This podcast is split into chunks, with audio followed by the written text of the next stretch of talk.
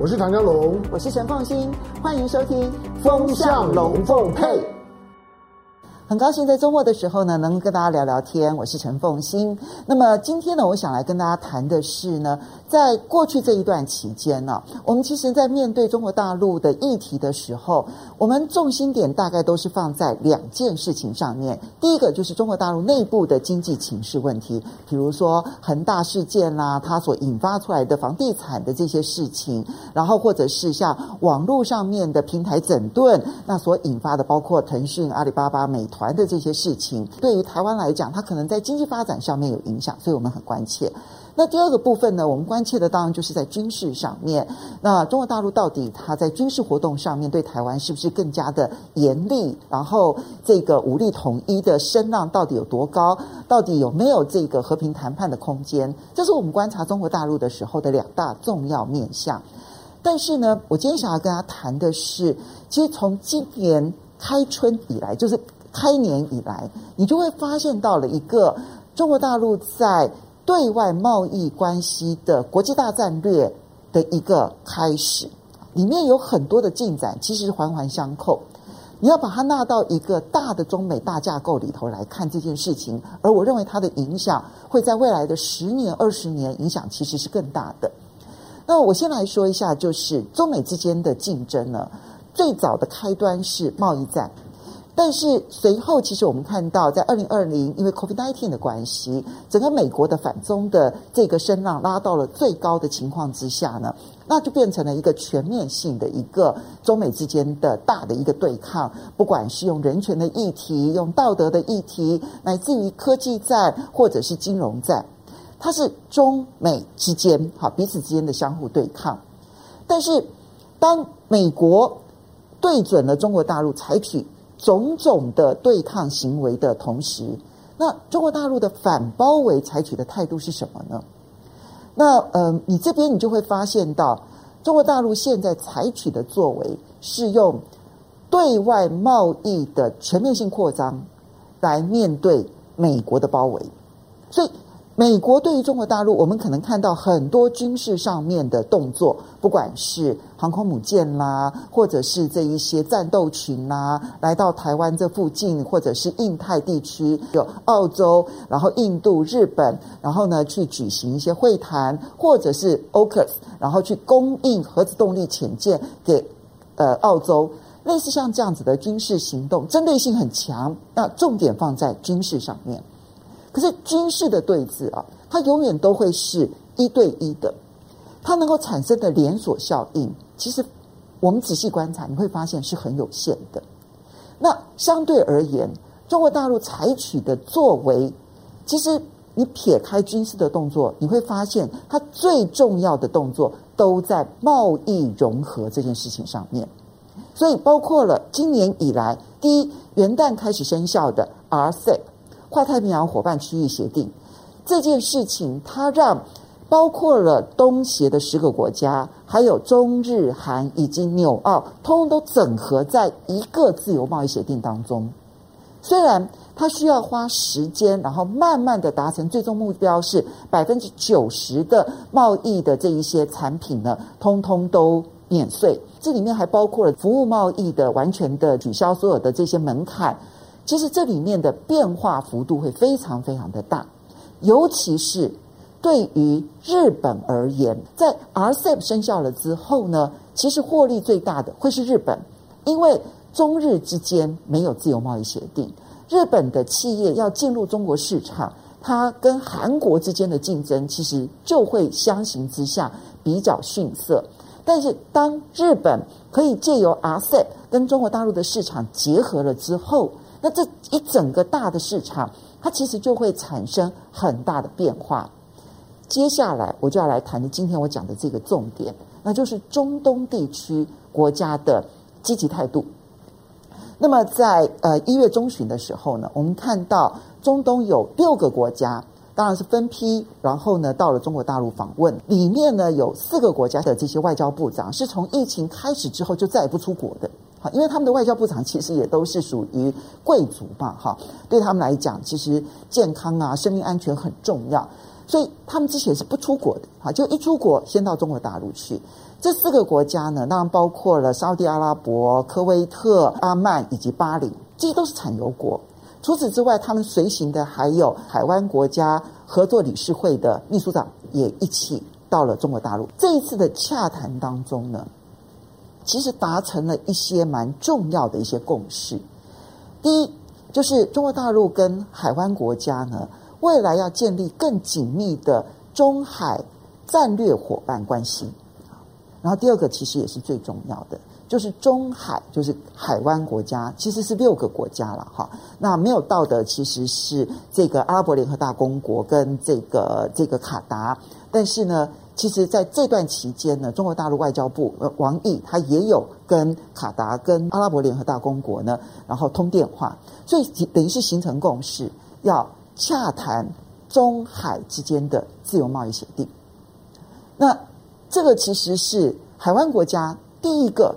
试图要去建立这个自由贸易协定的大国，哈，所以它对于这个区域未来的经贸的发展，以及这个地区的经济产业的重新建构，影响会是非常大的。因为过去海湾国家他们最重要的其实就是生产石油、产石油、卖石油，其实就足够让他们富裕，而且呢现代化。可是，当石油产业在二零五零年、二零六零年碳中和的目标之下，未来会越来越式微的时候，其实他们也知道他们需要经济转型，而现在中国大陆势必成为他们经济转型的最重要的伙伴。那在这同时呢，还有土耳其跟伊朗分别在十四号跟十六号访问中国大陆。原本我认为这个是中国大陆的刻意安排，然后要把中东地区的人，呃，国家呢全部都聚集在他的这个平台上面，然后尤其是这里面你看到海湾国家当中以沙乌地阿拉伯为首的国家，其实跟伊朗之间因为宗派的关系是世仇，跟土耳其之间的关系也有矛盾。嗯，如果你从大的政治战略上面来看，那么要去促成这个区域的和平，诶，这也是一个不错的安排。但是后来我发现，可能更积极的是伊朗，而并不是中国大陆。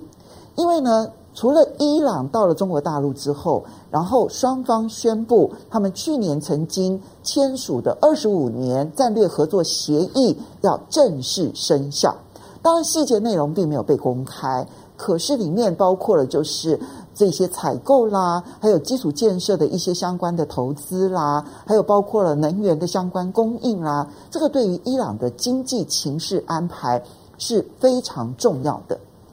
所以我本来说，我觉得可能是中国大陆的安排，但是现在看起来是伊朗更积极的，希望在战略上面、经济上面寻找出口，因为。显然，他对于跟美国之间的核协议谈判不抱持太大的期待，就是要取消美国的制裁，他可能已经没有办法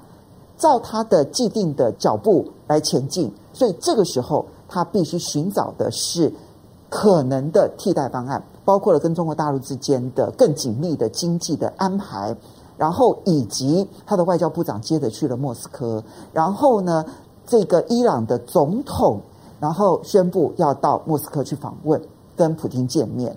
所以看起来这是比较伊朗更积极的对外去建立他的关系。那中国大陆、伊朗跟俄罗斯未来更紧密之间的关系是可以被预期的。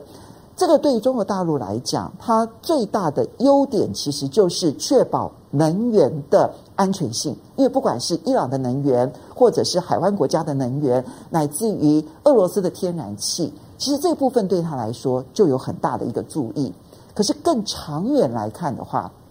当 RCEP 生效，当中国大陆跟海湾国家之间要建立更紧密的经济合作关系。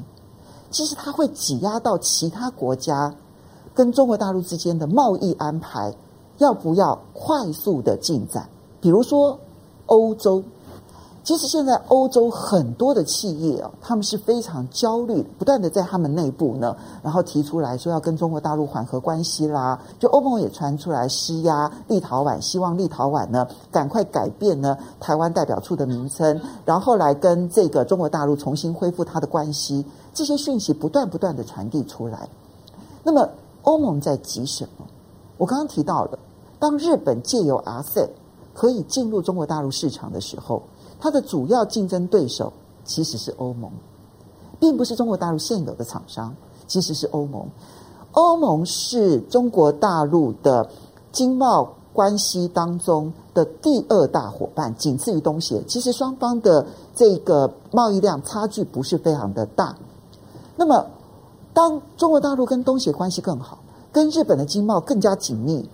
而欧盟这些日本的竞争的大厂。会很紧张，所以中欧投资协定会不会在今年有一些改变进展？这个是要观察的。而海湾国家如果跟中国大陆之间的经贸关系有更紧密的一些关系，那你就可能对于其他的国家产生更多更多的这一些挤压效应。这跟军事上面的对抗其实是两条完全不同的路。那么军事对抗的部分，它是一对一的；可是贸易往来的部分是，当我融合了另外一个市场，我变成了一个更大的市场的时候，我就吸引了更多人非要来跟我合作不可。我觉得看起来中国大陆现在走的是后面这一条路，不管是 RCEP 也好，或者是中海的自由贸易协定也好，或者是我们看到的中伊之间的经济合作协议。那还有包括了未来，我们可以看看这个中欧投资协定的一些方向，以及中国大陆积极想要参加 CPTPP，然后还有包括了这个由纽西兰、新加坡跟智利所发起的数位安全协定，还有包括了他们现在还在很积极的中日韩的三边的自由贸易协定，这一连串的这一些贸易上面的往前进，那还会对于全世界的产业都产生重大的。影响到底要加入还是完全的脱钩？中国大陆的这一个大战略的方向当中呢，你会发现美国是缺席的。美国缺席的原因很简单，因为它摆不平内部。所以拜登一上任之后呢，很明确的告诉所有的人，他所有的自由贸易协定都不考虑，包括跟英国，不管美英之间的政治、外交、军事关系有多好。但他不考虑跟英国签任何的自由贸易协定，所以当美国既不可能这个重返 CPTPP，也不可能跟欧盟谈自由贸易协定，也不可能跟英国谈自由贸易协定，不可能跟任何国家谈自由贸易协定，在这种情况之下，一边走的是军事对抗，另外一边走的是贸易整合的路线，那是军事对抗走的会比较更加长久。还是贸易整合的路线更加长久，我们就拭目以待了。至少两条路是完全不一样的路。很高兴在周末的时候跟大家分享这一个礼拜呢，我所观察到的一些观点。下礼拜就要过年了，我们这个过完年之后再见喽，拜拜。